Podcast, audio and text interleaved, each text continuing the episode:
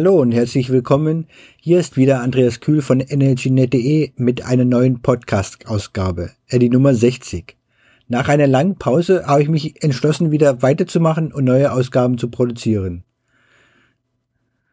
So langsam kommen die Podcasts ja doch noch in, in Mode und, und, vielleicht, und vielleicht macht es ja doch auch wieder Spaß, neue Ausgaben zu produzieren. Am Dienstag, den 6. Februar, war ich mal wieder unterwegs auf auf eine Messe. Äh, das war die E-World in Essen, ja, die Messe der Energiewirtschaft. Die, die ist recht klein und überschaubar. So, so oft wie ich auf den Gängen und an, an den Ständen bekannte Gesichter bzw. Menschen aus meinem Netzwerk getroffen habe, kann man die Messe auch, auch als relativ, relativ familiär bezeichnen.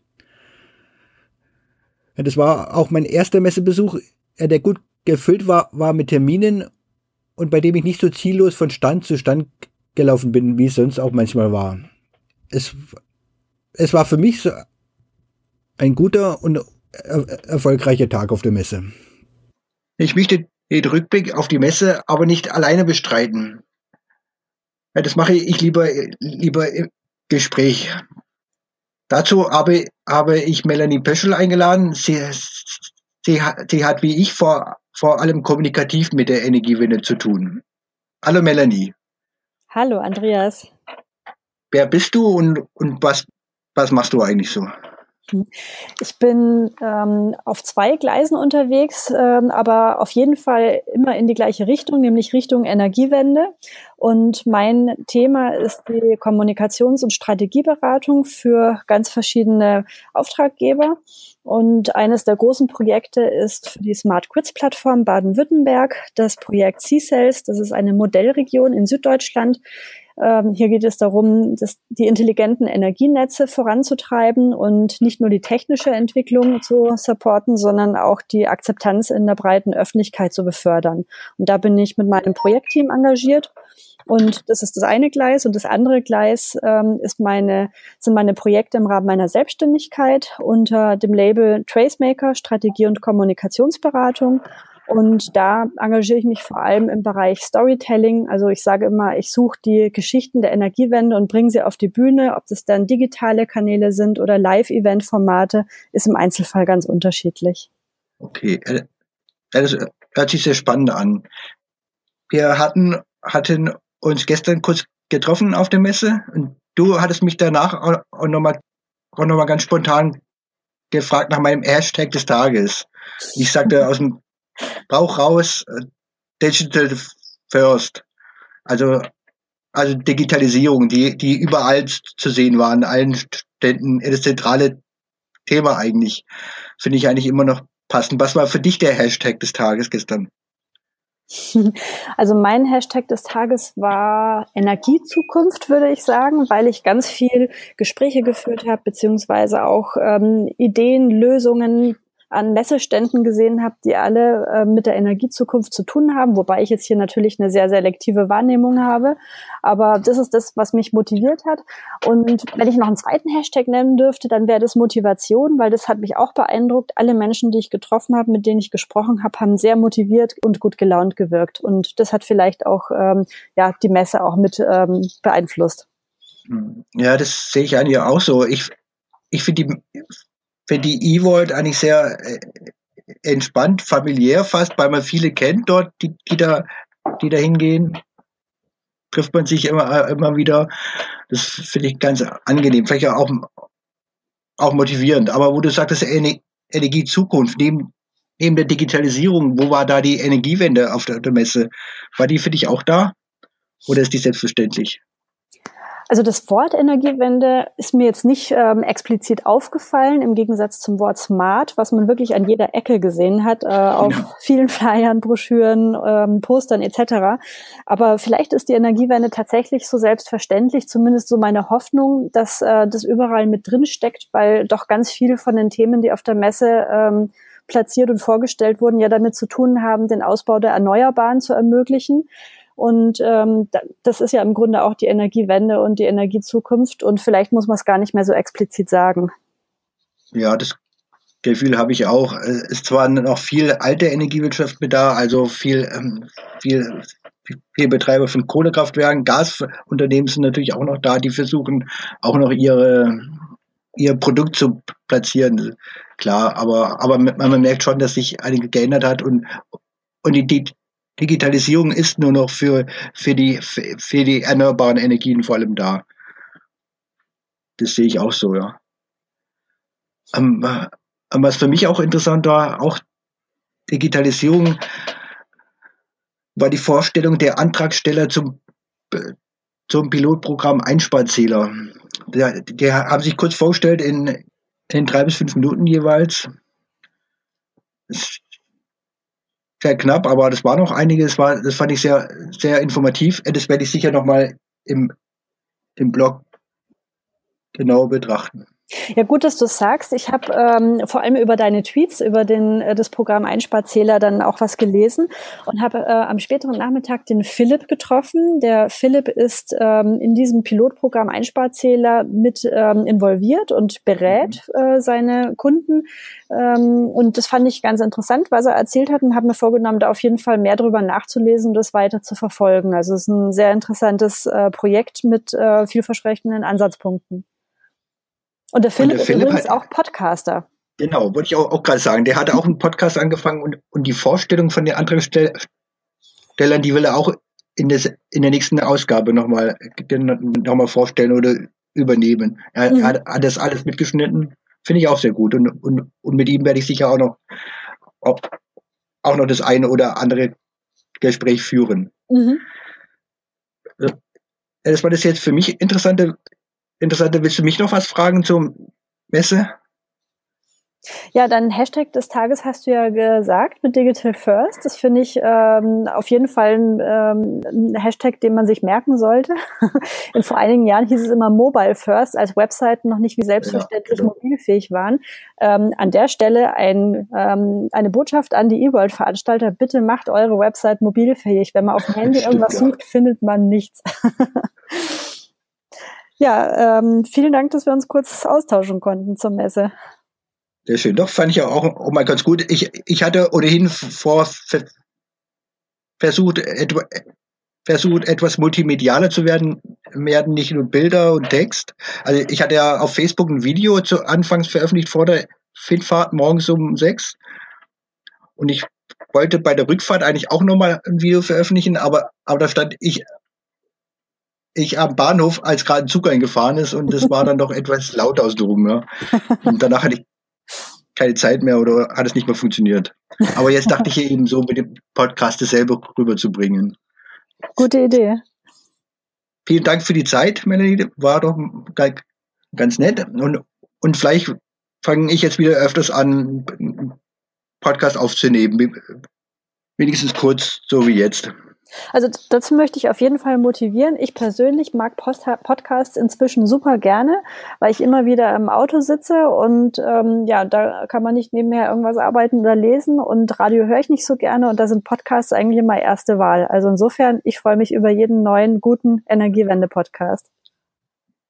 Das ist gut. Da gibt's ja auch, auch momentan jetzt auch ein paar, glaube ich. Das wird, wird ganz spannend, wo die Entwicklung jetzt hingeht. Und ich, ich, ich würde da, ich würde da gerne weiter dabei bleiben. Danke für die Motivation und für die Zuhörer. Danke fürs Zuhören. Bis zum nächsten Mal wieder. Tschüss. Tschüss.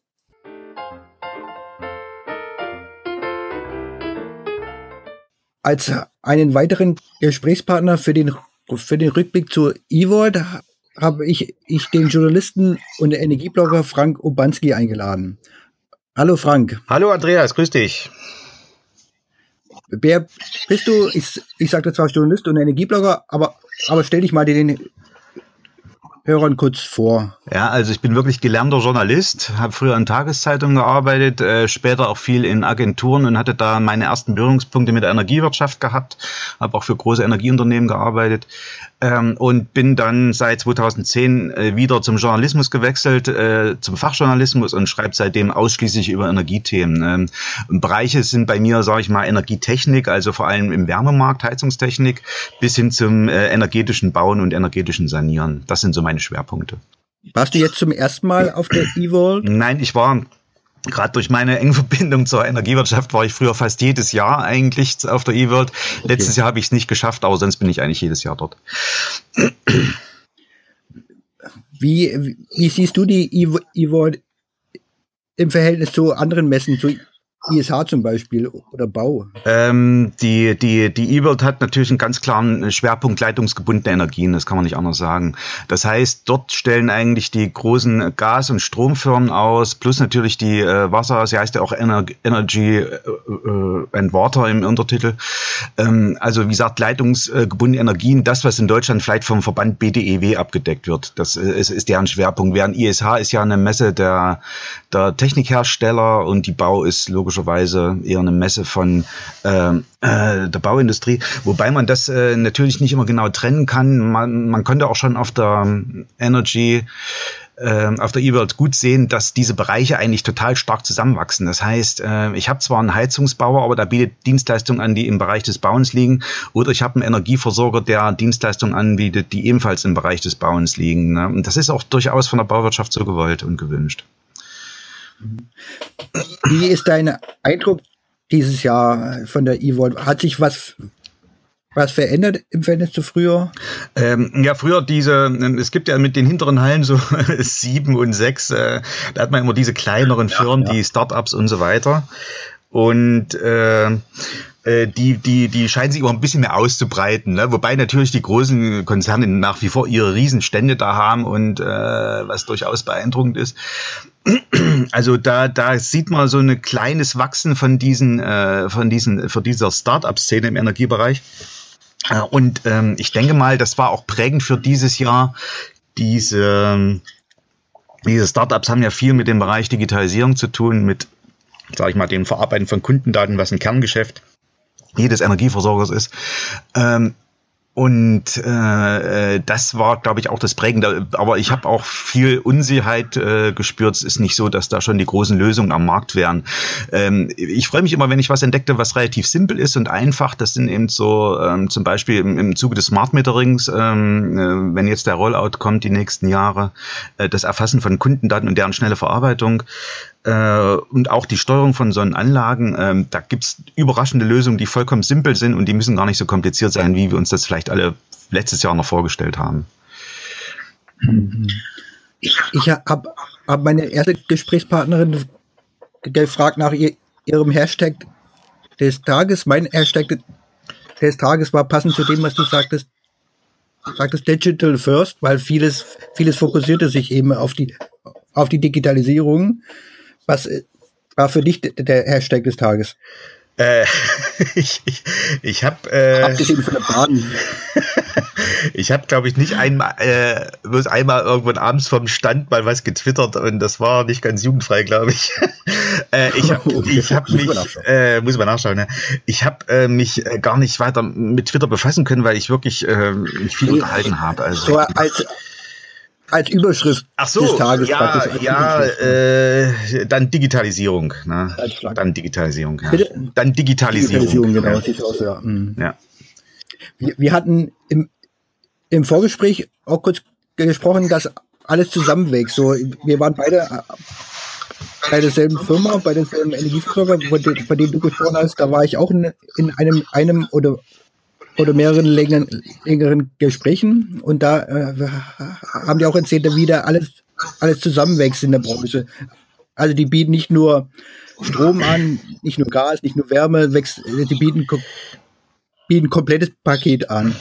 An, an, an mit Telekommunikation, mhm. Wasser, Abwasser, ja. ähm, Mobilität, alles, also nicht nur Elektromobilität, das ist, das ist eine Entwicklung, die allgemein gilt für die Branche? Ähm, die, äh, die ist eigentlich schon seit ein paar Jahren zu beobachten. Ähm, das fing eigentlich an mit dem Thema Contracting im, im, im Wärmebereich.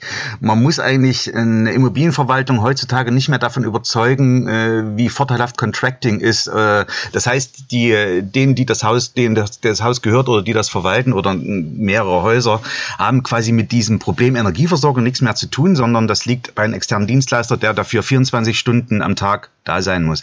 Und das ist für die Immobilienwirtschaft eine große Erleichterung. Damit ging das eigentlich los. Und äh, das greift so langsam auf alle anderen Bereiche über, also auch auf die Kommunikationsnetze und auf die Mobilität. Und es ist eben durchaus gewünscht in der Branche. Und wie gesagt, der Weg ist da noch lange nicht zu Ende. Und ich kann nur noch das Beispiel Ryan Energy nennen äh, aus Köln. Ist ein äh, kölnischer Netzbetreiber, der innerhalb dieses Stadtkonzerns ist. Und die machen genau so eine Konzepte, wo sie quasi den Kunden alles aus einer Hand anbieten und äh, sicher sicherlich kostet das immer ein paar Euro mehr, aber die, sie müssen auch, man muss auch den Nutzen sehen, den der Kunde davon hat. Ja, er muss keine eigenen Fachkräfte in bestimmten Bereichen vorbehalten, vorhalten. Äh, er muss die auf Dauer logischerweise nicht bezahlen und er hat eine ständige Garantie, dass das auch alles funktioniert. Ja, und das ist in diesem Bereich Immobilien, egal ob jetzt gewerbliche wie Büro oder Wohnung, extrem wichtig. Wenn da jemand mal im Kalten sitzt oder im Dunkeln, da ist der Spaß schnell vorbei. Ja, genau. Und vor allem ist es wichtig für die für die Energieunternehmen dahin zu gehen, weil mit der reinen Stromversorgung sehen die ja heute schon, ist, ist immer weniger, weniger Geld zu verdienen. Das, das ist, das ist richtig, ja. ja deswegen wandeln, wandeln die sich so zum, zum Dienstleister, zum, zu, zum Lösungsanbieter oder wie reine Energie sagt, zum, zum Energie, Energiemanager. Mit dem, mit dem, mit dem Angebot für Lösungen. Hallo Andreas. Für die, für die Kunden. Ja, gut.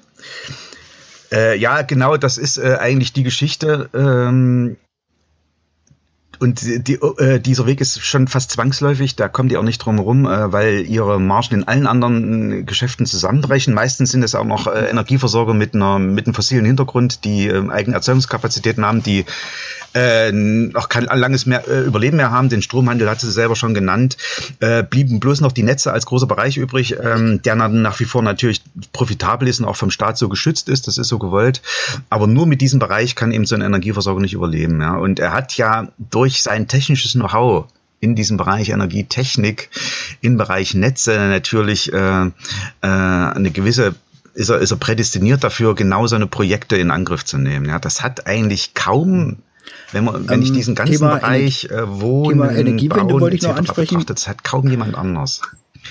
Gerade nicht großes Thema auf, auf der Messe, geht es ja mehr um Digitalisierung, Angebote, mhm. aber das ist es bei einigen Unternehmen, Unternehmen mittlerweile selbstverständlich, dass man, wenn man neu investiert in neue Anlagen in, oder in Anlagen beim Kunden in, in, in investiert mit Mieterstrom, ist es selbstverständlich geworden. Was ist dein Eindruck von der Branche? Ähm, selbstverständlich keinesfalls. Ähm, der Mieterstrom ist eine, eine, Option, die allerdings immer noch sehr gering ist. Das hängt mit der Verunsicherung der letzten Jahre zusammen. Das neue Mieterstromgesetz geht da sicherlich in die richtige Richtung, aber bei beiden ist das noch nicht alles, äh, was da, was da kommen könnte. Äh, die Branche ist natürlich sehr zögerlich. Man muss immer noch sehen, selbst mit dem neuen Mieterstromgesetz äh, gewinnt tut damit eigentlich niemand was. Der einzige große Vorteil, den ich sehe, das sind dauerhaft stabile äh, Strompreise, wo, wo ja niemand von uns weiß, ähm, wie die sich äh, entwickeln von externen Anbietern. Das heißt, wenn ich ihn selbst erzeuge zu einer äh, festgesetzten äh, äh, äh Rate, dann äh, ist das besser, also sage ich mal, auch für, für die Mieter, die ich habe. Ne? Das heißt, die bleiben von Stromsteigerungen verschont. Man muss aber auch sehen, äh, Strompreise ist äh, jetzt auch nicht so das große politische Thema. Ja, Also das wird zwar immer mal in Medien hochgehypt, aber wenn man wirklich mal Mieter fragt, äh, ob die ihre Stromverbräuche kennen, da werden wir erschreckende Antworten bekommen. Das weiß fast niemand. Ja, und die wissen ja, ja. auch nicht, was die dafür zahlen. Ja? Äh, aber wie gesagt, das ist äh, eine, eine Option. Ich kenne auch einige Projekte, die schon vor dem Mieterstromgesetz in Angriff genommen wurden. Ähm, aber das läuft eben alles alles darauf hinaus, ne, ich habe, ich kann dem Kunden ähm, einen, einen, weiteren Nutzen versprechen, eben, dass der auf Jahre hinweg einen stabilen Strompreis mhm. hat. Okay, vielen Dank, Frank, für das Gespräch. War sehr interessant. Danke, Andreas. Gleichfalls, gleichfalls.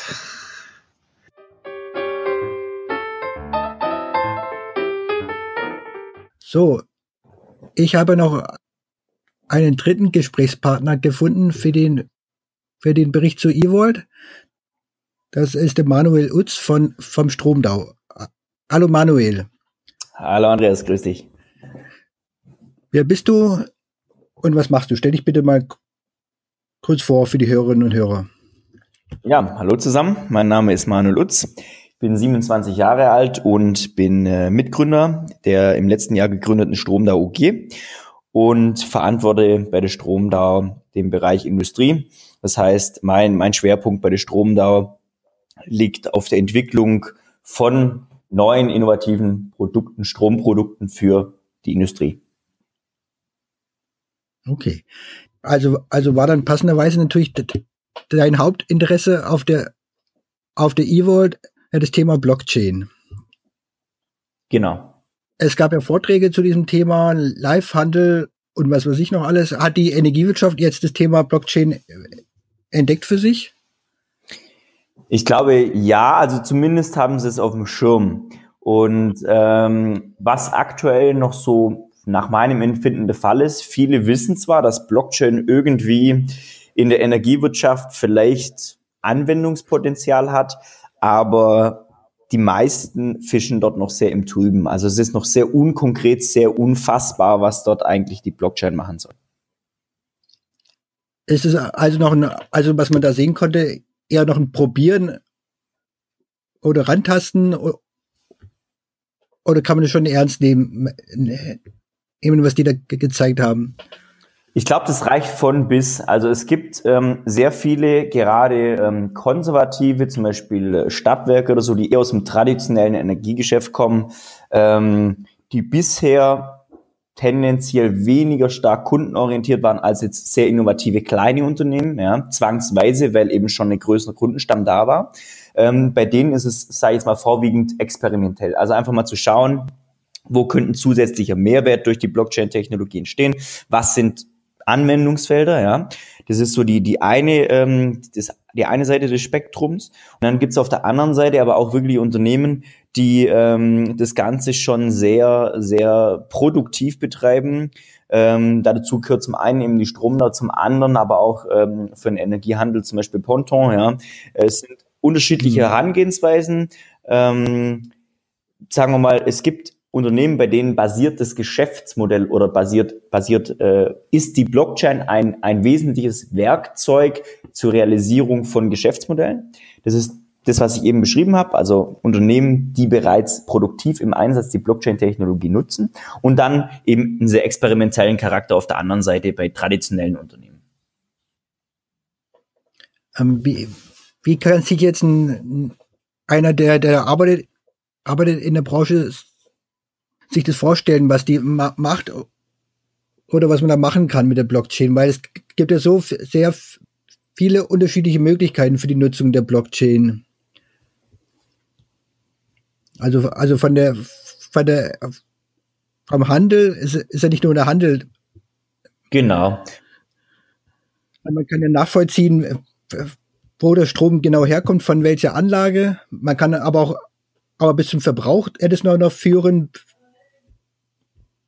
welche Verbraucher genau jetzt ihren, ihren Beitrag zum Stromverbrauch in, insgesamt geleistet haben.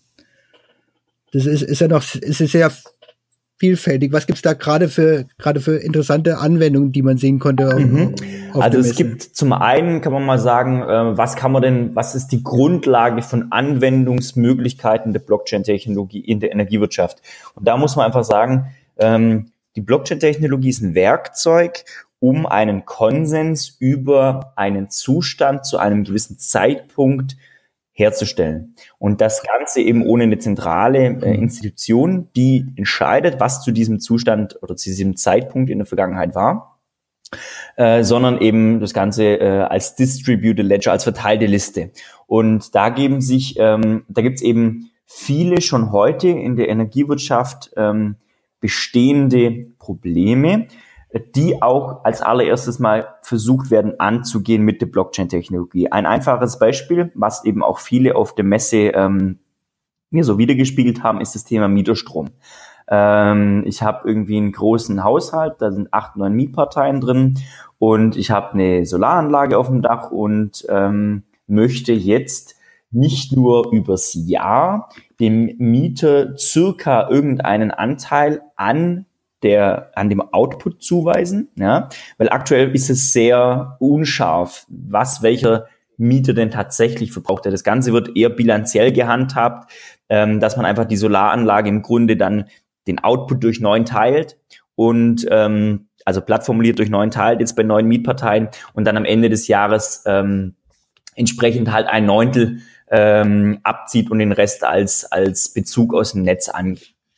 Und ähm, da kann man eben über das, was du auch gesagt hast, ähm, über eine sehr trennscharfe Zuweisung von einer Kilowattstunde an Output an die jeweiligen Mietparteien ähm, mit einer Blockchain-Lösung ganz angenehm gestalten, indem man einfach sagt, naja, wenn der Mieter eins bis drei tatsächlich mittags daheim ist, ähm, dann sind eben zu diesem Zeitpunkt von 17 bis 19 Uhr oder so, oder von, von 16 bis 17 Uhr, sind halt auch nur die drei Leute an diesem Tag anteilig am Verbrauch, der in diesem Zeitraum erzeugt wurde, beteiligt und bekommen das gut geschrieben. Ja, und damit kann ich eben auch sowas wie eine Netzdienlichkeit anreizen. Äh, das ist nämlich auch schon das zweite Thema, was eigentlich auf der ähm, Messe sehr präsent war. Dort waren eben auch viele, zum Beispiel die Post als Betreiber von den Elektroautos, also von Street Scooter. Und da kam immer wieder das Thema auf, naja, wie kriege ich es denn hin, dass ich ähm, Kunden, also nicht nur für die Postautokunden, sondern halt auch grundsätzlich Elektroautobesitzer, ähm, wie kriege ich die angereizt, dass die zum Beispiel zu einem Zeitpunkt ähm, laden, wo viel Grünstrom im Netz ist. Und da brauche ich sowas wie eine Dynamisierung von einem Stromtarif, also ein Anreizsystem, eine Prämie, ja. Und so eine Prämie kann ich eben auch abbilden, indem ich sage, na ja, ich schaffe einen Konsens darüber, dass zu einem Zeitpunkt eine gewisse Menge an Erzeugung, an Grünstromerzeugung in einem Bilanzkreis vorhanden ist. Ähm, jetzt habe ich auch einen Konsens darüber gefunden, dass zum Beispiel halt irgendwie abends neun Autos an der Steckdose äh, stecken.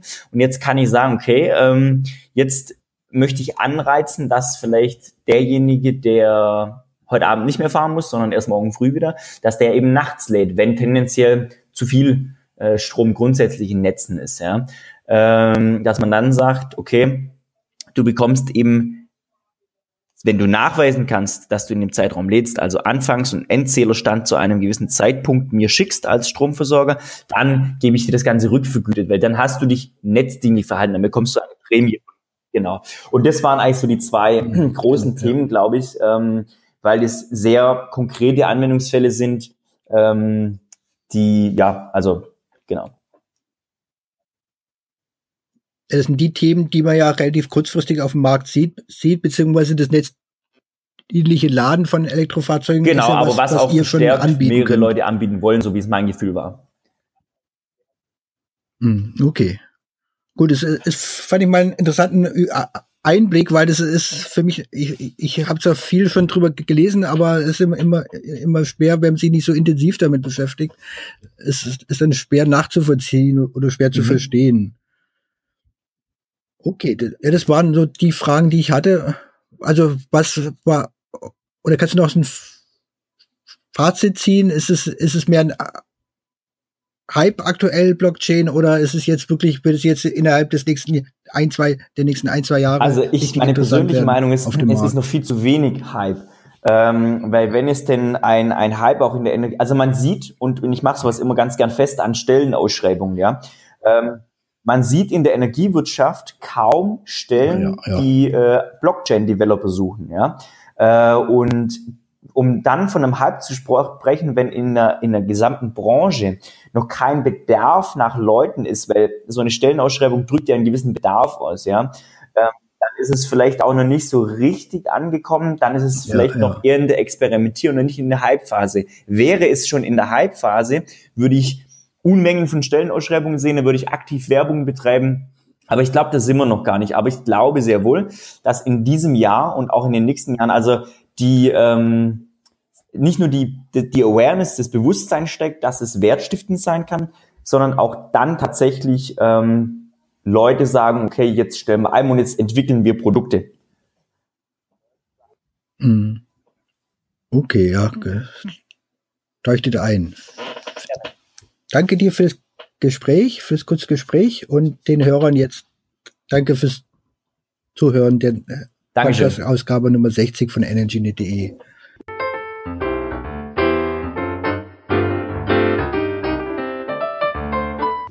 So, das war endlich mal wieder eine Podcast-Ausgabe von energynet.de nach langer Zeit.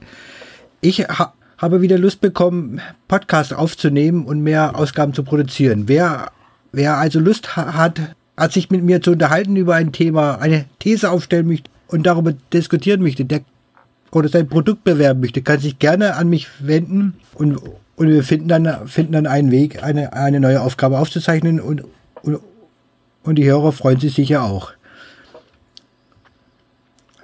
Einfach per E-Mail oder an, an kontakt.energynet.de oder über die üblichen Wege, Wege in den verschiedenen sozialen Netzwerken. Bis zum nächsten Mal dann. Tschüss.